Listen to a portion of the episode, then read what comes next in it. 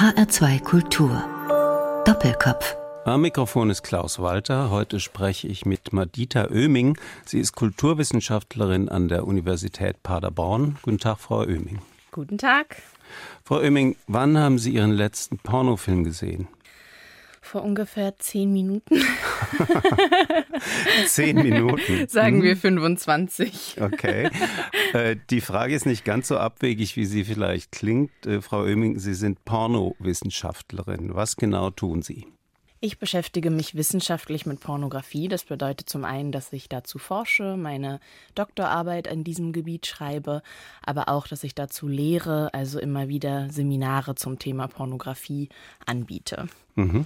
Eigentlich sind Sie Amerikanistin und zu Pornostudien sind Sie gekommen über einen großen amerikanischen Roman, Moby Dick von Herman Melville. Wie ist es dazu gekommen? Richtig. Das war tatsächlich ein Zufall. Ich wünschte, es wäre anders. Also ich erzähle das nicht, um zu betonen, wie unschuldig ich zu diesem Thema gestolpert bin. Ich wäre sehr gerne schon mit den Porn Studies im Rahmen meines Studiums selbst in Kontakt gekommen, bin ich aber nicht. Und ich habe damals eine Hausarbeit zu Moby Dick in der visuellen Kunst geschrieben und bin immer wieder über pornografische Bilder, pornografische Filme gestolpert das hat mich damals erstmal gestört, weil es nichts damit zu tun hatte, was ich gesucht habe. Aber irgendeinen Tag gab es, an dem ich auf diesen einen Film draufgeklickt habe und mhm. eben in meinem Wissenschaftsmodus war, meine medienwissenschaftliche Brille auf hatte, wie man immer so schön sagt. Und eben durch diese Brille zum ersten Mal einen Pornofilm geguckt habe. Und das hat in mir so viele Fragen aufgeworfen und ich bin dann wirklich in einem Rechercheloch verschwunden quasi, weil ich geguckt habe, was gibt's dazu eigentlich, was macht jemand dazu und habe dann eben festgestellt, das ist ein existierendes Feld, aber eben auch noch ein kleines. Also mhm. mit Moby Dick Pornos hatte sich zum Beispiel noch niemand wirklich beschäftigt. Sie sind Jahrgang 1986, also noch sehr jung im akademischen Betrieb. Und Sie haben sich jetzt auf äh, Pornostudien spezialisiert. Gab es die eigentlich in Deutschland schon vor Ihnen? Ja und nein, ich würde sagen, es gibt sie eigentlich immer noch nicht. Mhm. Also als Feld, wie es sich in den USA geformt hat oder auch Kanada, England, also im englischsprachigen Raum kann man schon von einem Feld und auch einer Wissenschaftsgemeinschaft sprechen. Im deutschsprachigen Raum würde ich so weit noch nicht gehen. Es gibt vereinzelte Personen wie mich, die sich damit beschäftigen, die sich zum Teil auch schon vor 20 Jahren damit beschäftigt haben. Aber dass ich wirklich eine Gemeinschaft gebildet hätte, dass es Konferenzen dazu gibt, dass es Fachwissenschaft wissenschaftliche Zeitschriften dazu gibt, große Publikationen dazu gibt. An dem Punkt sind wir noch nicht, wenn wir auf die Geisteswissenschaften gucken. Also wenn, dann wird es eher in den Sozialwissenschaften betrachtet, in der Psychologie, in der Sozialpädagogik, dann aber meistens problematisiert. Also mhm. es geht dann nach wie vor häufig um die Gefahren, die damit verbunden sind um eben die psychologischen Effekte etc. etc. Es geht nicht darum, das Produkt selbst zu verstehen, die Bilder zu verstehen, die Industrie zu verstehen. Das ist also ein ganz anderer Blick auf dieses Thema. Wie waren die Reaktionen in der Welt der Wissenschaft? Wurden Sie da mit offenen Armen empfangen oder eher mit Skepsis? Eher mit Skepsis, muss ich leider sagen. Also es gibt natürlich die Menschen, die hinter mir stehen, die mich darin auch bestärken und die großes Interesse auch an dem Thema haben. Aber lauter waren auf jeden Fall die Stimmen, die skeptisch waren und auch besorgt um mich waren. Also das war durchaus gutwillig, möchte ich behaupten, aber mich haben schon viele Menschen davor gewarnt, gerade als es dann zur Promotion ging, das Thema weiter zu verfolgen. Ich denke, in der Masterarbeit, da habe ich eben angefangen, mich damit zu beschäftigen, ist das noch ein bisschen unverfänglicher. Also ist kein Karrieresprung bei den Deutschland Porno Studies. Erstmal nicht. Also kein akademisches, sagen wir mm, mal so. Es mm. ist natürlich die Tatsache, dass ich jetzt hier in dieser Sendung sprechen darf, hängt natürlich mit diesem Thema zusammen. Mm, ich wäre yeah. jetzt nicht eingeladen, wenn ich weiterhin mich in der Moby Dick Forschung aufhalten würde. Das muss man ganz ehrlich sagen. Das heißt, es ist natürlich etwas, was durch den Sensationswert, sage ich mal, mhm. Sichtbarkeit schafft, Aufmerksamkeit schafft und man vielleicht die Möglichkeit hat, in andere Bereiche damit rüberzuspringen. Aber im akademischen Kontext ist es zumindest nicht leicht. Mhm. Man hat das Gefühl, man muss noch mal mehr leisten, um jemanden zu überzeugen. Sie lehren im beschaulichen Paderborn, eine erzkatholische Stadt in Ostwestfalen. Da würde ich jetzt nicht unbedingt mit Pornowissenschaften rechnen, aber interessanterweise war Paderborn auch eine der ersten Unis, an denen man Popkultur studieren konnte. Ich glaube, das kann man da immer noch. Wie passt es zusammen, Porn und Paderborn? Ich sage ja immer Paderborn, was die Paderborner gar nicht so witzig finden. Es passt nicht besonders gut zusammen, möchte ich behaupten. Natürlich, wie Sie sagen, es ist ein konservativer Standort. Da wird dem natürlich nochmal mit mehr Skepsis begegnet als zum Beispiel in Berlin, wo ich dieses Semester unterrichte. Da merke ich schon einen sehr, sehr großen Unterschied in der Öffentlichkeit, in den Instituten selbst, unter den Studierenden. Aber wir haben die freie Themenwahl in unseren Seminaren als Promovierende in Paderborn, was ich sehr begrüße. Und bei anderen Themen lasse ich mir das auch nicht vom gesamten Kollegium absegnen, ob ich jetzt zum Vietnamkrieg unterrichten darf oder zu Südstaatenliteratur oder ähnliches. Und äh, so habe ich dann eben auch entschieden, dazu zu unterrichten. Und das ist ja sehr üblich, dass Promovierende zu ihrem Promotionsthema auch ein Seminar anbieten. Deswegen fand ich, dass auch ich das Recht dazu habe. Hm. Und es wurde aber von Studierendenseite, finde ich, wirklich sehr gut angenommen. Also es war eine große Gruppe. Die Leute sind wirklich immer wieder gekommen. Wir haben ja keine Anwesenheitspflicht mehr. Das heißt, man muss die Menschen schon auch motivieren, da zu sein. Mhm. Sie haben gerade Berlin erwähnt. Sie haben da 2019 einen Kurs gegeben unter dem schönen Titel Porn in the USA. Schönen Gruß an Bruce Springsteen bei der Gelegenheit. Da gab es allerdings ziemlich heftige Reaktionen, habe ich gehört. Was war da genau los? In einem Ort wie Paderborn kann man sehr leicht Aufmerksamkeit erregen, weil in der Stadt selbst weniger passiert. Das ist in Berlin wesentlich schwieriger. Aber auf Berlin liegen natürlich viel mehr die Augen mhm. des Landes. Also was dort passiert, wird mehr beobachtet. Unter anderem wird es offensichtlich auch von Beatrix von Storch beobachtet. Die AfD-Politikerin. Ähm, richtig, die sich öffentlich über mein Seminar, also die Seminarankündigung von mir geteilt hat bei Twitter und mir damit leider einen sehr unangenehmen, primär rechten Shitstorm beschert hat. Also, Was ist genau der Vorwurf von Frau von Storch? Ihr Tweet war etwas Trump-ähnlich, kann man ah. sagen, weil sie sagte, während in China Millionen von Ingenieure ausgebildet werden, kann man an deutschen Unis nur Pornos gucken. Kein Wunder, dass das Land den Bach runtergeht, so in mhm. etwa, war der und, Wortlaut. Und äh, dem haben sich dann viele angeschlossen aus ihrem sozusagen Freundeskreis. Ja, das kann man aus, so sagen. Äh, Frau von Storch. Ja, ja, das habe ich also, verstanden. Äh, ich habe ich hab gelesen, es gab auch antisemitische Anfeindungen. Wie hat sich das geäußert oder wer hat sich da geäußert? Es war tatsächlich so, dass relativ schnell, das ist eigentlich interessant zu beobachten, wenn man über Online-Kurse nachdenkt und einen Schritt zurückgeht und das wieder zum Analyseobjekt macht, was ich versucht habe zu tun, um mich auch emotional davon zu distanzieren. Da konnte man beobachten, dass es recht schnell in die USA geschwappt ist, wo ja gerade auch die Alt-Right-Szene noch viel besser online vernetzt und vertreten ist, als das hier in Deutschland der Fall wäre. Gerade da war wirklich, also ich weiß nicht, wie viele hundert Menschen darunter gepostet haben oder mir Nachrichten geschrieben haben und gesagt, ich verlange von ihnen ihre Ethnicity, also ihre Herkunft zu erfahren. Ist sie Jüdin? Ist sie Jüdin? Jemand Fremdes entschied dann einfach, ja, ich bin Jüdin. Es wurden banale äh, äh, Beweise herbeigezogen, wie zum Beispiel, dass ich zu jüdisch-amerikanischer Literatur unterrichtet habe. Das wurde dann als Beweis genutzt. Ja, aber haben Sie eine Erklärung, wie es dazu kommt, dass es in diese Richtung geht, in diesen quasi in Anführungszeichen Verdacht? Das Traurige ist, dass es dafür gar keinen Anlass geben musste. Also es wäre eigentlich egal gewesen, wer das sagt und worum es geht, sondern wenn eine Person gehasst werden möchte und gehetzt werden soll, ist das einfach eine effektive Art und Weise, so traurig das ist, das umzusetzen. Also der Wille, die Person, gegen die man etwas hat, dann auch in diese Schublade zu stecken und darüber abzuwerden schien mir sehr groß. Es war zum Beispiel auch so, dass sehr viele Menschen gesagt haben, sie ist bestimmt trans. Mhm. Also, dass auch nahezu der Wunsch da war, mich auch für meine Transsexualität zu hassen, obwohl in keiner meiner Aussagen dazu irgendwie ein Anlass zu finden war. Ich denke, das ist wirklich die Dynamik dieser Szene, die sich im Internet äußert und die eben diese negativen Attribute aus deren rechter Sichtweise dann versuchen, Jemandem anzuhängen. Es scheint einfach die logischste Interpretationsweise aus deren Sicht, was ich sehr augenöffnend fand. Also das war für mich eine neue Erfahrung. Das war mir vorher nicht begegnet. Viele andere, also der Vorwurf der Steuerverschwendung, ist mir bei Twitter schon öfter entgegengebracht worden. Aber es musste offensichtlich in bestimmte Kreise gehen Geht es den Porno-Studies, also in diesem Fall Ihnen, aber geht es allgemein den Porno-Studies da so ähnlich wie den Gender-Studies? Die werden ja massiv von rechts angefeindet und der Begriff Gender-Wahn, der zieht ja weite Kreise.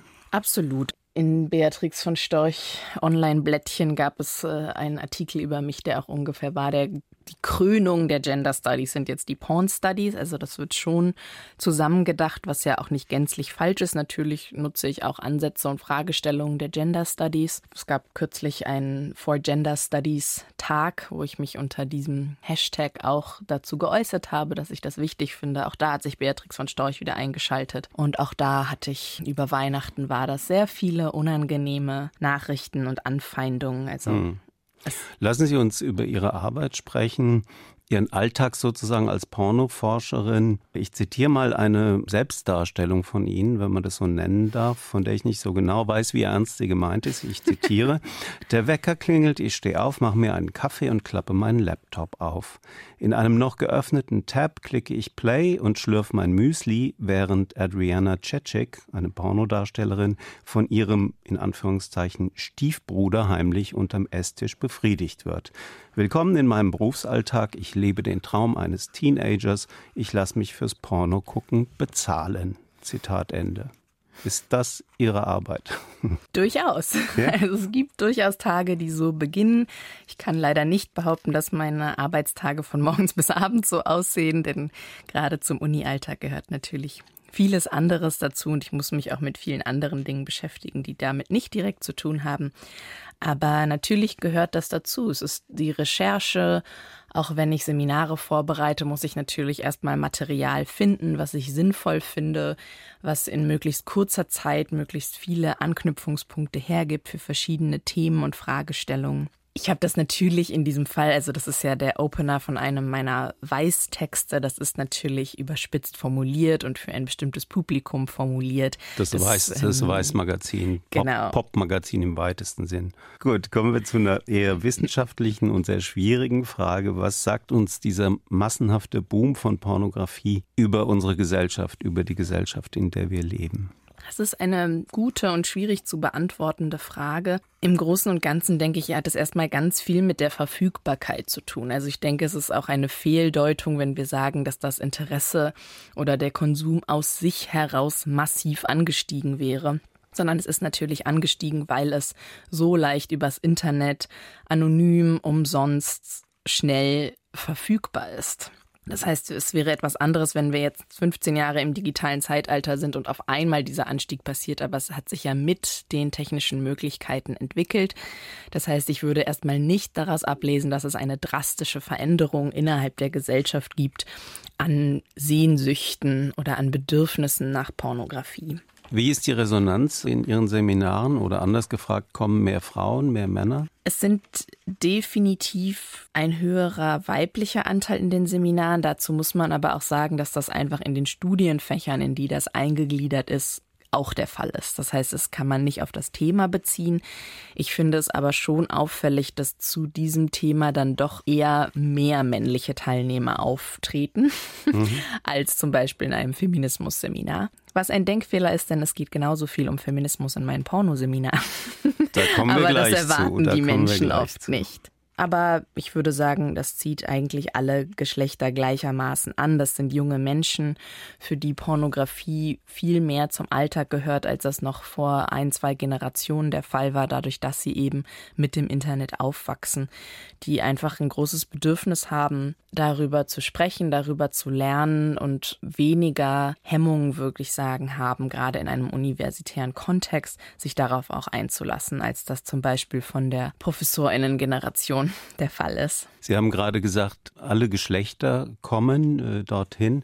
Betonung auf alle, also nicht eben nur Frauen und Männer, sondern eben auch alles, was dazwischen liegt.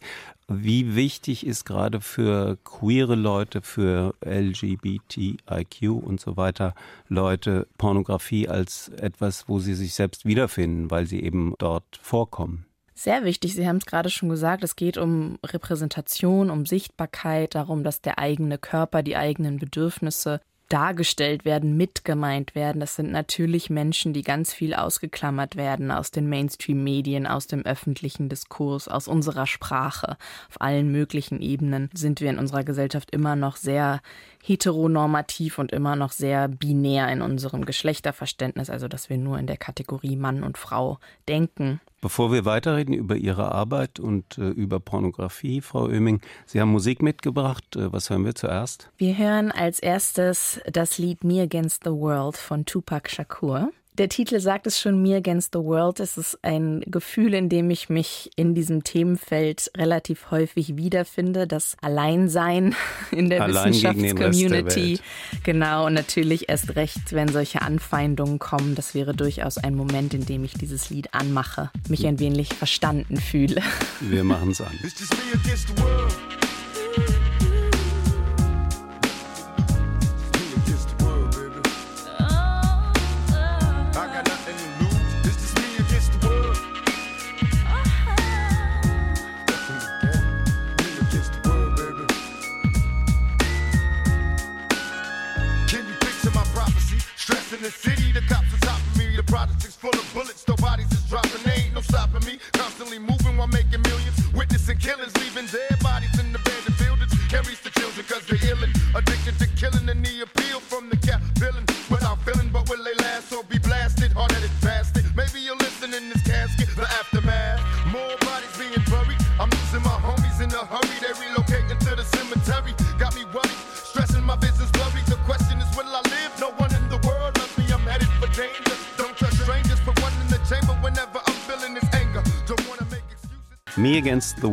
allein gegen den Rest der Welt. Das ist Tupac, ausgesucht von Madita Oeming im Doppelkopf auf HR2. Sie ist Amerikanistin und unterrichtet Pornostudien an der Uni Paderborn. Sie selbst bezeichnen sich als Queer-Feministin. Was genau verstehen Sie darunter unter Queer-Feminismus? Zum einen signalisiert dieser Begriff eine neue Generation des Feminismus, weil die vorangegangenen sogenannten Wellen, von denen wir ja gerne sprechen, oft sehr in dem Frau-Mann-binären Denken waren, nur über die Frauensolidarität gesprochen haben. Das war zum Beispiel oft nicht besonders transinklusiv, also Transfrauen wurden nicht mitgedacht, sondern es ging nur um Cis-Frauen, das heißt Menschen, die als Frau geboren wurden, als Frau gelesen werden und sich auch selbst als Frau Frau identifizieren. Es signalisiert aber auch eine bestimmte Sichtweise, eine veränderte Form des Feminismus, der gar nicht nur mit queer im Sinne von sexuellen Identitäten zu tun hat oder sexuellen Orientierungen zu tun hat, sondern auch einfach neue Denkweisen, neue Sichtweisen, eine gewisse Abgrenzung wenn man zum Beispiel über Medien spricht, es gab vorher zum Beispiel die Emma, die gibt mhm. es ja immer noch als, als wichtige Stimme. Das ist zum Beispiel keine queer-feministische Zeitschrift. Davon würde sich etwas wie die Missy zum Beispiel, was eher die Stimme des jungen queeren Feminismus ist, ist abheben. Genau, und da sind wir beim Thema Porno und Porno. Bei der Kombination Porno und Feminismus denken wahrscheinlich viele ältere Leute immer noch an Porno. Das war die Kampagne, die Emma und vor allem eben Alice Schwarzer ins Leben gerufen hat. Das Ziel von Porno war damals 1987 ein Gesetz gegen die Pornografie, gegen die Pornografie sozusagen pauschal in die Welt zu setzen. Alice Schwarzer und die Porno-Aktivistinnen wollten das, weil sie sagen, Pornografie schafft ein Frauenbild, Zitat, das Frauen zu Menschen zweiter Klasse degradiert. Und äh, Pornografie bedrohe die elementaren Menschenrechte von Frauen, das Recht auf Würde oder Freiheit, auf körperliche Unversehrtheit oder Leben. Zitat Ende. Was sagen Sie als Pornoforscherin zu dieser Porno-Argumentation? Es war schon damals so, das ist wichtig zu sagen, dass das nicht erst eine aktuelle Entwicklung ist, dass sich der Feminismus eigentlich gespalten hat in dieser Diskussion. Also gerade in den USA, woher Alice Schwarzer ja auch die Porno-Kampagne übernommen hat Also die Anti-Porno-Bewegung hat dort begonnen und schwappte dann nach Deutschland rüber. Und auch dort die sogenannten feministischen Pornokriege, das waren nicht Feministinnen gegen den Porno, sondern Feministinnen gegen Feministinnen. Mhm. Also das heißt, es gab die Pro-Porno-Feministin und die Anti-Porno-Feministinnen. Die waren sich eigentlich allesamt einig, dass das Bild, was im Porno gezeigt wird, schwierig ist. Mhm. Nur die äh, Schlussfolgerung, die die Anti-Porno-Feministinnen daraus gezogen haben, ist, lasst es uns verbieten und zensieren. Porno muss weg, während die Pro-Porno-Feministinnen gesagt haben, lasst es uns selbst in die Hand nehmen, lasst uns andere Pornografie machen, lasst uns andere Bilder zeigen, in denen wir uns wiederfinden, mit denen wir uns wohlfühlen und die auch unsere eigene Sexualität mit einbeziehen. Damals wurde eigentlich der Begriff des sexpositiven Feminismus geboren, weil das natürlich auch ein bestimmtes Verständnis von Sex voraussetzt, was nicht mit Porno gleichzusetzen ist, aber Porno als Darstellung von Sexualität natürlich damit verbunden ist. Das war eben den Pro-Porno-Feministinnen wichtig, sich auch dieses Recht nicht wegnehmen zu lassen, Pornos gucken zu können, Pornos machen zu können, ihre eigene Sexualität auszudrücken, die anderer zu sehen. Das heißt, es ist einfach ein anderer, offenerer Ansatz, den ich persönlich auch sehr teile. Also es gibt ja diese Parole, die Sie eben quasi umschrieben haben, die Antwort auf schlechte Pornos oder frauenverachtende Pornos ist nicht keine Pornos, sondern bessere Pornos. Sie haben es eben schon so ein bisschen umschrieben. Was würden Sie sagen, was ist ein guter Porno? Genau, das ist ein berühmtes Zitat von Annie Sprinkle, die eine Pionierin des feministischen Pornos war. 1982 hat sie ihren ersten eigenen Pornofilm produziert.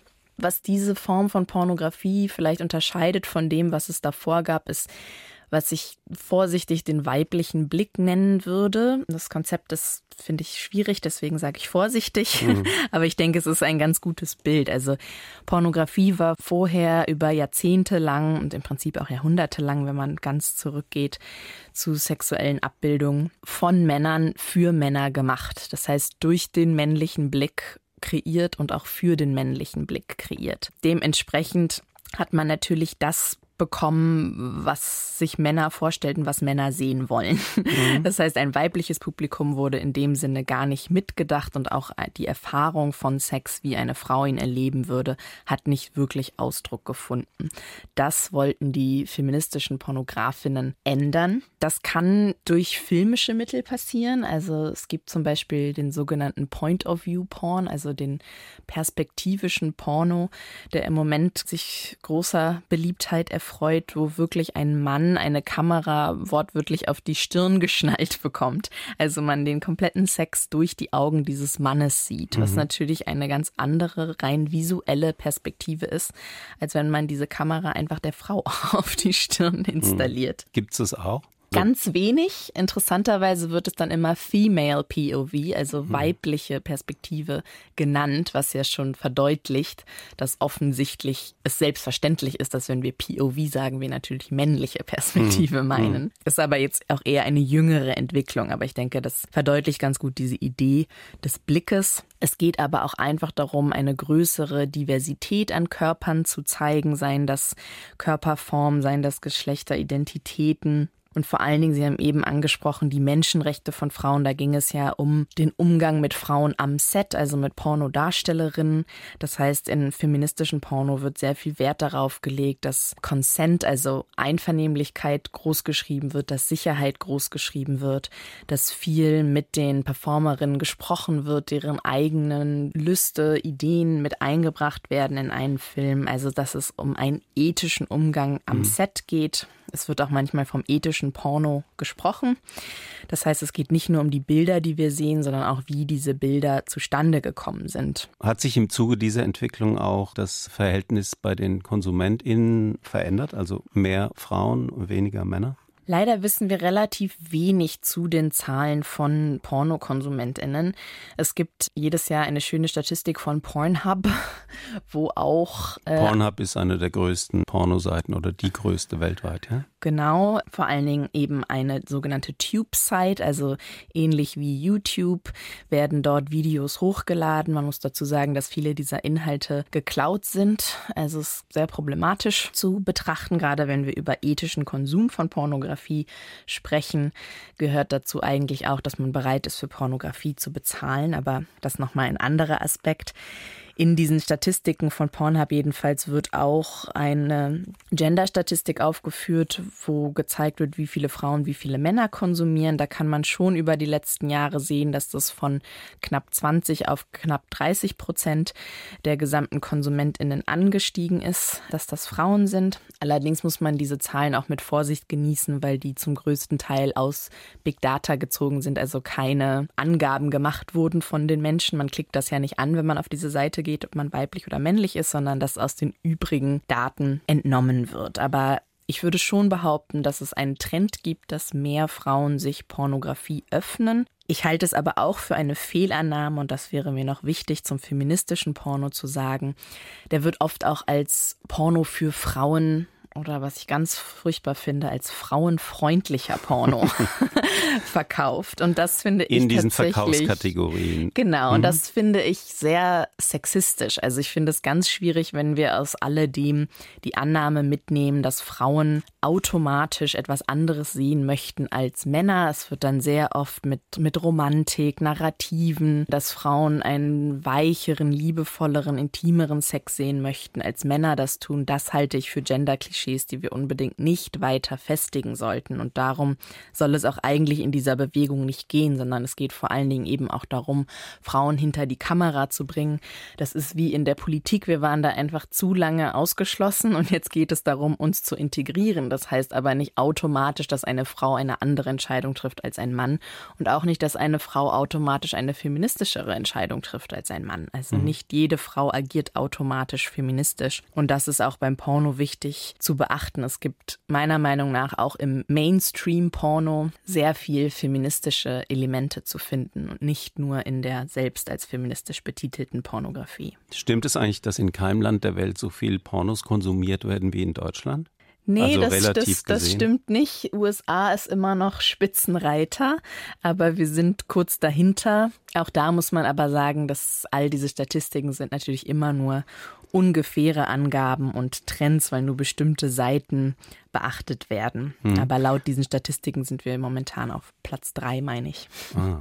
Wie ist das Verhältnis von Pornokonsum zur eigenen Sexualität, zur eigenen sexuellen Aktivität bei den Konsumierenden? Also ist Porno eher so Ersatzbefriedigung oder eher Stimulation für den eigenen Sex? Wahrscheinlich beides. Wahrscheinlich beides und die Betonung liegt auf wahrscheinlich. Also man muss wirklich immer wieder festhalten, dass Pornografie und der Umgang damit wahnsinnig schwierig empirisch zu erforschen ist. Also wenn man einfach mal selbst sich überlegt, wie würde ich das machen, wie würde ich das testen, wie würde ich ein Experiment entwerfen, ist es extrem schwierig. Vieles wird dort über Selbstbefragung, also Selbstauskünfte gemacht. Das beinhaltet so viele Faktoren, die das verschieben können, dass wir entweder nicht ehrlich sind, dass wir nicht ehrlich zu uns selbst sind, dass wir das vielleicht auch gar nicht über uns wissen. Also wenn man solche Fragen manchmal durchgeht, da muss man schon sehr aufgeräumt mit sich selbst sein und sehr reflektiert, um das überhaupt über sich selbst beantworten zu können. Die meisten Menschen führen ja auch keine Statistik darüber, wann sie mehr, wann sie weniger Pornos konsumieren. Aber ich halte es auf jeden Fall für einen Mythos und auch ein bisschen eine veraltete Sichtweise, dass wir bei Pornokonsum meistens an den unattraktiven Mann, der, wie wir es im furchtbaren genau Sprachgebrauch sagen würden, niemanden abkriegt und dann als Ersatz zu tatsächlichen Sexpornografie konsumiert. Das spiegelt sich zumindest in den Untersuchungen, die es gibt, nicht, mhm. sondern eher, dass auch sexuell aktivere Menschen größeres Interesse an Pornografie haben, darin eben Inspiration suchen, das auch miteinander konsumieren. Da ändert sich viel und wir haben, denke ich, wahnsinnig viele Fehlvorstellungen, auch was den Konsum von Pornografie anbelangt zu einer weiteren weit verbreiteten Vorstellung oder auch äh, Problematik der einfache Zugang zu Pornos im Netz, der hat ja noch den Nebeneffekt, junge Leute, ganz junge, die sehen Sex von Erwachsenen in allen möglichen Varianten, bevor sie selbst Sex haben, zumindest Sex mhm. mit anderen Menschen. Was macht das mit den Jugendlichen? Auch da, ich muss es immer wieder sagen, haben wir nicht wirklich valide Ergebnisse. Insbesondere wird sich das ja eigentlich auch erst zeigen, wenn nochmal fünf bis zehn Jahre vergangen sind, dass man so Langzeitentwicklungen mhm. beobachten kann. Auch hier finde ich es aber wichtig zu sagen, dass definitiv eher eine Panik um dieses Thema herrscht, die nicht berechtigt ist. Also bisher zum Beispiel, es gab jetzt letztes Jahr eine große Studie, die auch im Atlantic veröffentlicht wurde, deswegen recht viel Aufmerksamkeit bekommen hat dazu, dass junge Menschen später Sex haben und weniger Sex haben. Alle Zahlen, also was Geschlechtskrankheiten, Schwangerschaften unter Jugendlichen, das ist eigentlich alles rückläufig. Also diese völlig hypersexualisierte Jugend, von der immer wieder die Rede ist, zeichnet sich eigentlich nicht ab in den Zahlen. Ich halte es trotzdem für ein großes Problem, dass es eben so leicht zugänglich ist, aber, und das ist für mich das größere Problem, keine Bildung darüber stattfindet. Also für mich gehört Pornografie in den Schulunterricht als Thema. Damit meine ich nicht, dass man schon mit minderjährigen Menschen Pornos gucken muss, aber man kann durchaus auch schon mit Kindern über Pornografie sprechen, ihnen Ängste davor nehmen, ihnen ein gewisses Verständnis dafür vermitteln, dass das eben auch Fiktion ist, so wie unsere Kinder verstehen können, dass Comics Comics sind, dass Disney-Filme Disney-Filme sind, können sie auch verstehen, dass ein Pornofilm Schauspieler sind, dass es ein Drehbuch gibt. Das kann man vermitteln. Und ich denke, sobald Kinder Smartphones in die Hände bekommen und potenziell Zugriff auf diese Inhalte haben, sollten sie auch dementsprechend aufgeklärt werden. Denn das Problem, finde ich, ist eigentlich, das große Schamgefühl, das aufkommt, wenn man sich solche Inhalte anschaut und die eigenen Emotionen überhaupt nicht einordnen kann, weil man das irgendwie aufregend findet, weil man das irgendwie eklig findet. Und da fände ich es wichtig anzusetzen. Auch hier glaube ich überhaupt nicht an Zensur und Verbote. Wir können das Internet nicht zurücknehmen. Das Wort Panik ist mir eben aufgefallen in dem, was Sie gesagt haben. Mhm. Ich habe ja auch etliche Fragen gestellt, die so ein bisschen aus der Perspektive gerade auch älterer Leute kommen, die mhm. das eher als bedrohlich empfinden empfinden und das Wort von der Pornosucht kursiert und mhm. was macht die Pornografie mit unserer Jugend. Damit beschäftigen Sie sich in Ihrer Doktorarbeit. Der Arbeitstitel lautet Porn Addiction. America's Moral Panic of the Digital Age, also zu Deutsch Pornosucht, die Moralpanik im digitalen Zeitalter. Was hat es mhm. damit auf sich mit dieser Moralpanik? Also das Pornosucht-Narrativ, wie ich es immer nenne, weil es für mich wirklich eine Erzählung ist, ist in den USA schon sehr, sehr sichtbar. Die Titel überschlagen sich. Es sind etliche Selbsthilfebücher veröffentlicht, um davon geheilt zu werden. Es gibt mehrere Hollywood-Filme, die das aufgreifen. Also in den Medien ist dieses Thema wahnsinnig präsent. Und es haben auch tatsächlich mittlerweile schon 13 US-Staaten Pornografie als öffentliche Gesundheitsgefährdung erklärt eben auch auf der Grundlage dessen, dass sie sagen, es macht süchtig. Innerhalb der medizinischen Wissenschaftscommunity ist das sehr umstritten. Also es ist noch keine anerkannte Diagnose und gerade das Suchtmodell wird von vielen massiv abgestritten, dass das sinnvoll ist.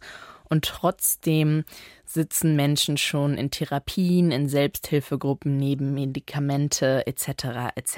Das heißt, es zeigt ganz klar, dass die Medien einen wahnsinnig großen Einfluss darauf haben, was Menschen auch dann an Ängsten und an Selbstdiagnosen auch an sich selbst vornehmen. Natürlich lesen die wenigsten von uns medizinische Fachzeitschriften, hm. sondern wir lesen dann eben darüber in den Medien.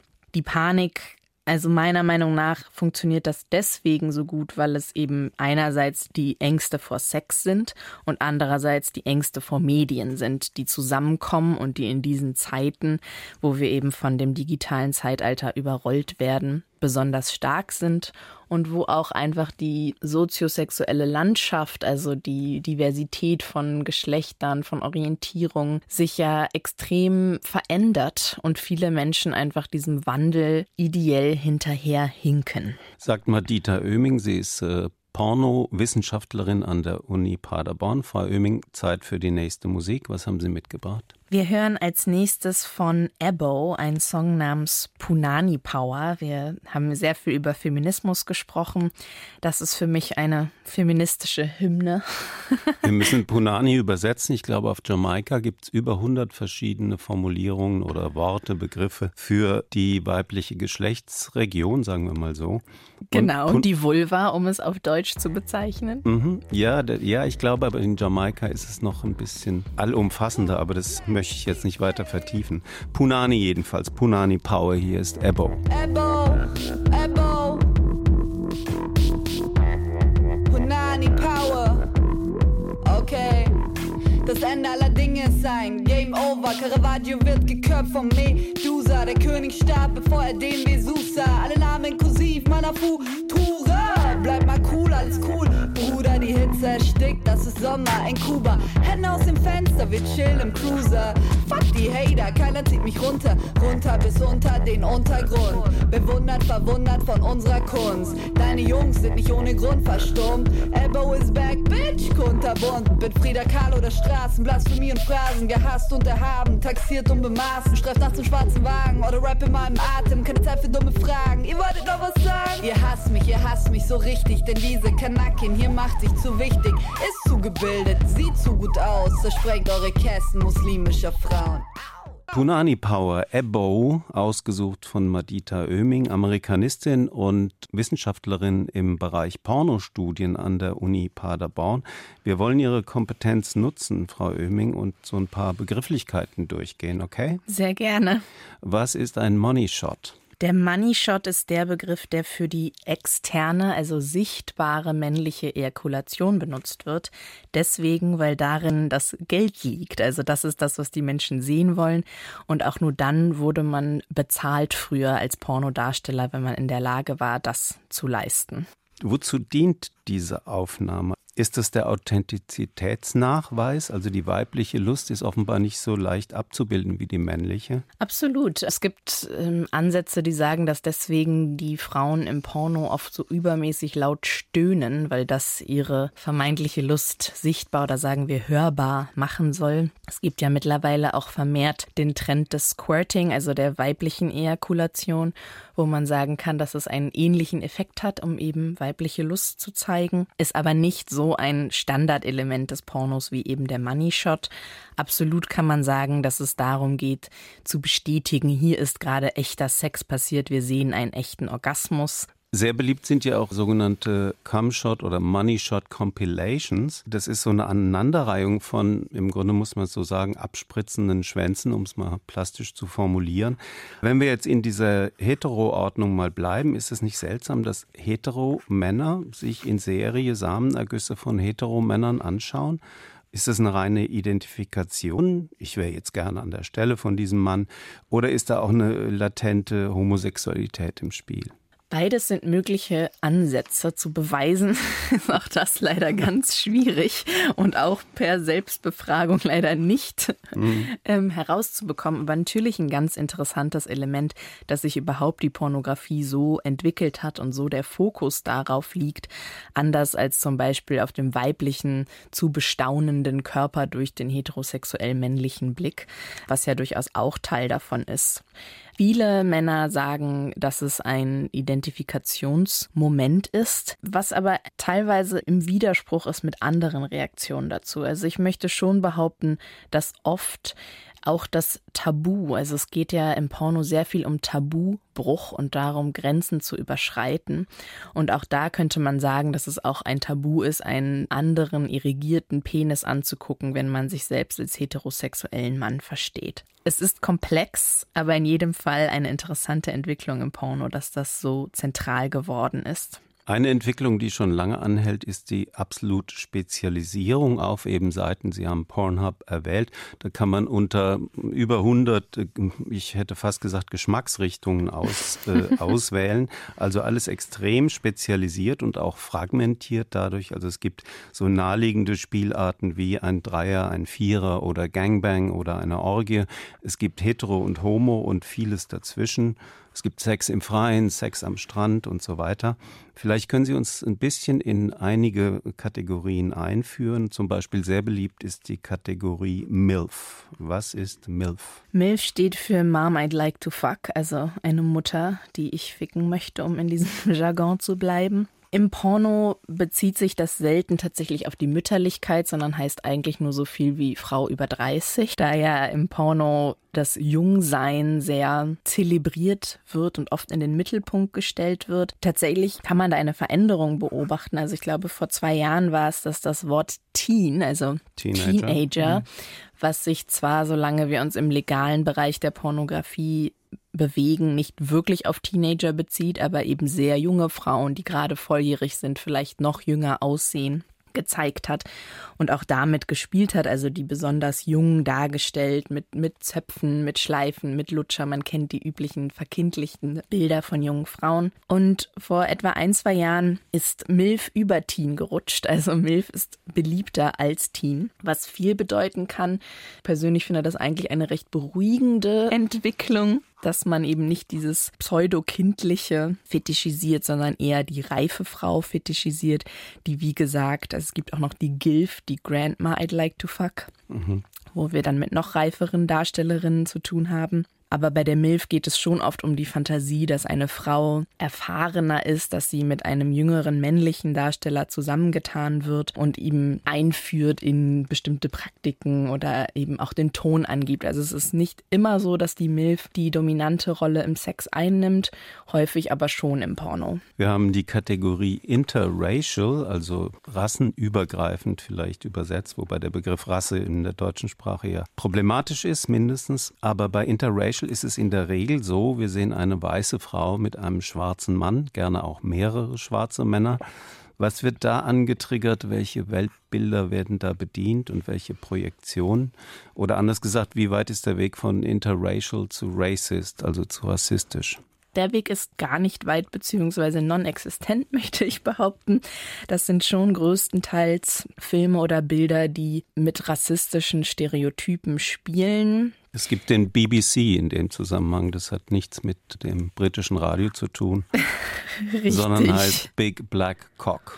Korrekt. Ich finde erst einmal, dass auch im Englischen der Begriff interracial durchaus problematisch ist im Porno alleine weil er eine eigene Kategorie ist. Also es wäre dann ein integrativer Ansatz, wenn Menschen of Color nicht weiße Menschen gezeigt werden, ohne als solches benannt zu werden. Also in dem Moment, wo man sie zu einer Kategorie macht, ist das eher eine Fetischisierung als eine Darstellung.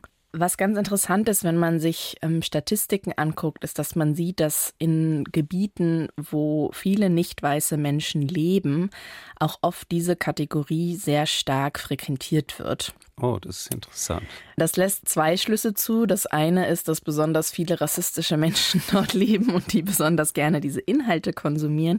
Sinnvoller und wahrscheinlich auch einen größeren Teil ausmachend ist die Tatsache, dass so wie wir eben von queeren Menschen gesprochen haben, die sich gerne repräsentiert sehen möchten, auch nicht weiße Menschen sich gerne repräsentiert sehen möchten und das leider die einzige Art und Weise ist, sich zu finden auf bestimmten Mainstream-Seiten.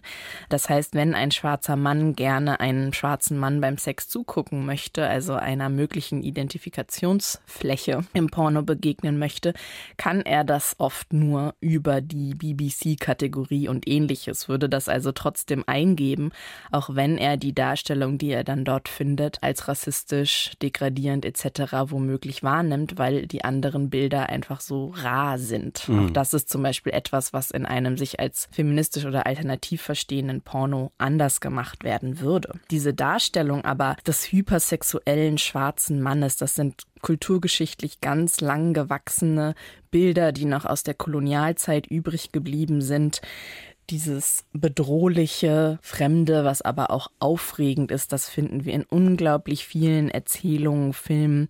Das wurde einfach bis heute leider überliefert und findet dann im Porno, sage ich mal, noch schamloser heutzutage seinen Ausdruck, als es das in anderen Medien tut, weil es eben auch nicht reguliert wird. Frau Oeming, vielen Dank für diese Einblicke in Ihre Arbeit als Porno-Wissenschaftlerin. Das war sehr interessant. Sie schreiben Ihre Doktorarbeit über diese Moral Panics, wie gesagt, und dazu erstmal gutes Gelingen. Vielen Dank. Und danach haben Sie schon weitere Pläne? Ein ganzes Leben als Pornoforscherin oder planen Sie nicht so weit?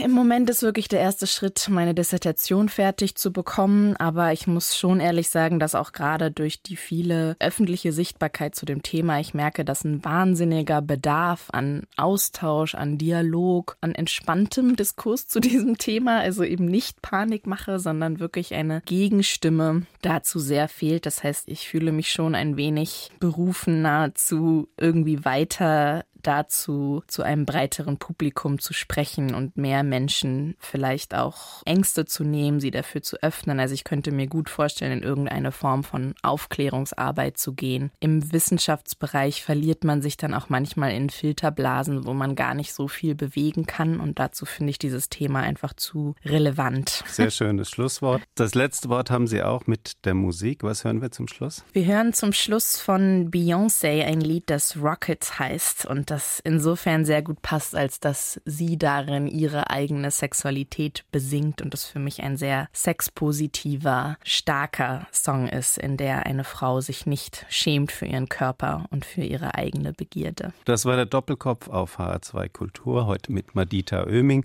Mein Name ist Klaus Walter, viel Spaß mit Beyoncé. Let me sit this ass on you. I feel. Let me take this off. Will you watch me? Watch me. Let's mass appeal. Don't take your eyes. Don't take your eyes off it. Watch it, babe.